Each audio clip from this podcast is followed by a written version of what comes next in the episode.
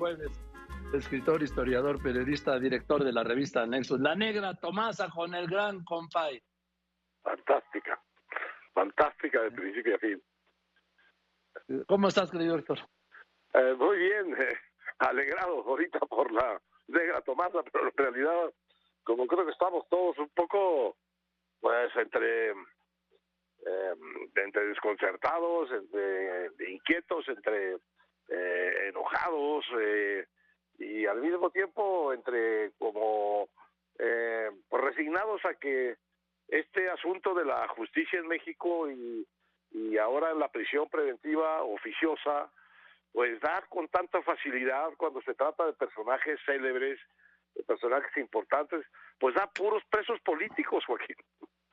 Eh, no todos los que están presos bajo prisión preventiva son presos políticos, pero todos los presos políticos que están presos ahorita son bajo esa figura de la prisión preventiva.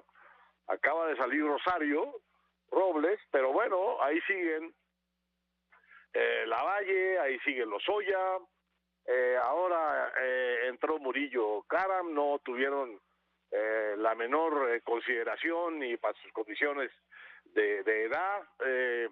Eh, eh, le aplicaron todo el rigor de esta de esta ley, pues de esta ley infame que es la, la, la prisión preventiva eh, oficiosa.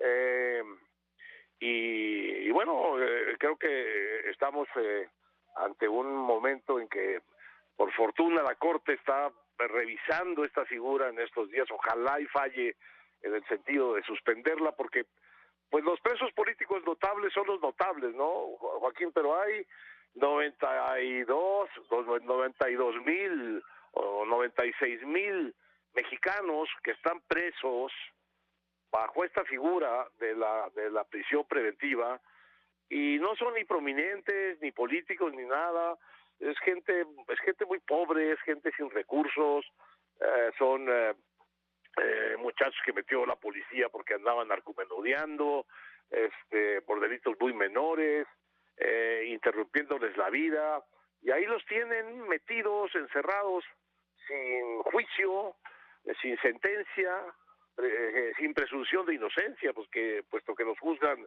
eh, de antemano culpables y por eso los tienen ahí, ahí, ahí metidos. Y esto me parece a mí que es, que es una catástrofe de, de muchas de muchas maneras, de, de la calidad de la justicia empezando, pero muy rápidamente de la de la inhumanidad, ¿no? De tener preso, eh, privado de la libertad a gente eh, que, que no ha sido hallada culpable, que no ha sido sentenciada como culpable, ¿no?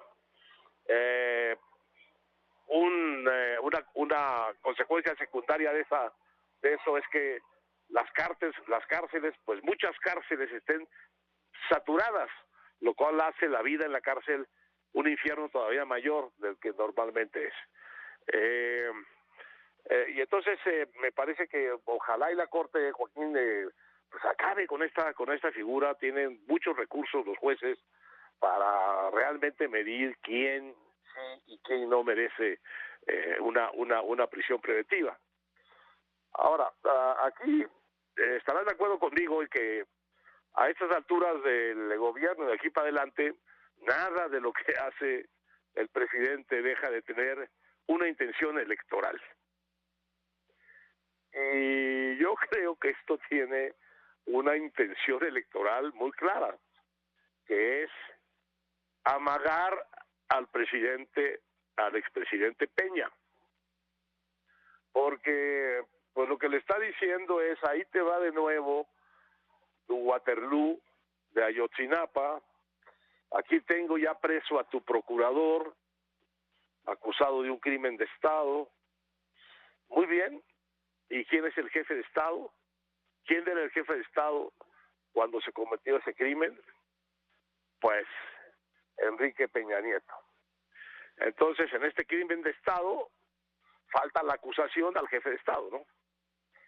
El presidente se la pasa diciendo que, eh, emitiéndole absoluciones a Peña Nieto, que porque no se metió en la elección, que por esto, que por lo otro. Tanto lo absuelve que de pronto uno dice, bueno, ya eh, tantas absoluciones ya indican que, que puede haber aquí un problema. Eh, porque al mismo tiempo, pues como que lo anda acercando, ¿no? Joaquín, ahí le, ahí le avienta las acusaciones eh, por cuestiones financieras, eh, ahí le mete a los, a los parientes como parte del dinero ilícito que tiene el presidente Peña, y ahorita le mete al procurador a la cárcel, ¿no? Como responsable de un crimen de Estado, por encubrimiento, como, como se lo quieran plantear, es un crimen, eh, está planteado como un crimen de Estado y el jefe de Estado de ese Estado era Enrique Peña Nieto. Entonces, el otro día, ayer un amigo me dijo, mira, eh, con, con, humor y con lucidez, a ver qué te parece esto. Eh, dice, mira, me da la impresión de pronto que el presidente camino camino a las elecciones anda muy, muy, muy eh, empeñado, desde luego, en ganar las del Estado de México, porque son, eh, como tú decías muy bien, no, no, no, no un laboratorio, no es que hayan sido laboratorio, pero en este caso, si las gana Morena y el gobierno, pues sí van a ser, Joaquín, una carretera, ¿no? Hacia, hacia la elección de, del 24. Entonces, dice mi amigo, este, el presidente anda queriendo obtener de Peña y de los mexiquenses, de los políticos mexiquenses, pues algo parecido a lo que obtuvo de otros políticos priistas, como la gobernadora priista de Sonora, la Claudia Pavlovich y Kirin Ordaz en Sinaloa, y Alejandro Murat en Oaxaca, y, Omar Fayad en, en, en, Hidalgo, que es que, que entreguen la elección, que no la, que no la peleen, ¿no? Entonces... Sí, que no eh, operen. Que no operen. Eh, que sí, pero para, para, el, candidato de Morena, no para el del PRI. Entonces dice, dice mi amigo que tiene mucha gracia o tiene mucho sentido de humor. Dice, es, el, es, el presidente como, como una ballena orca, ¿no? Que le está dando vueltas en círculos al presidente Peña Nieto.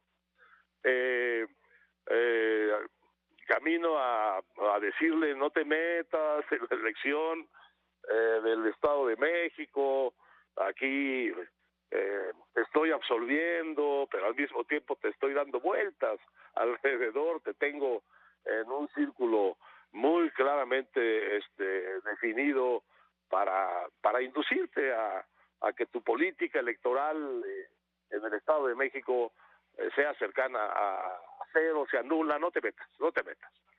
Eh, y ahorita pues ya como que acercó, como que hizo más cortito el cerco de la, vuelta de la ballena orca, pues porque está el ex procurador Murillo, Murillo Caram en la cárcel, acusado de un crimen de Estado, siendo eh, en su momento como procurador un subordinado del presidente, porque no era una procuraduría o una fiscalía autónoma.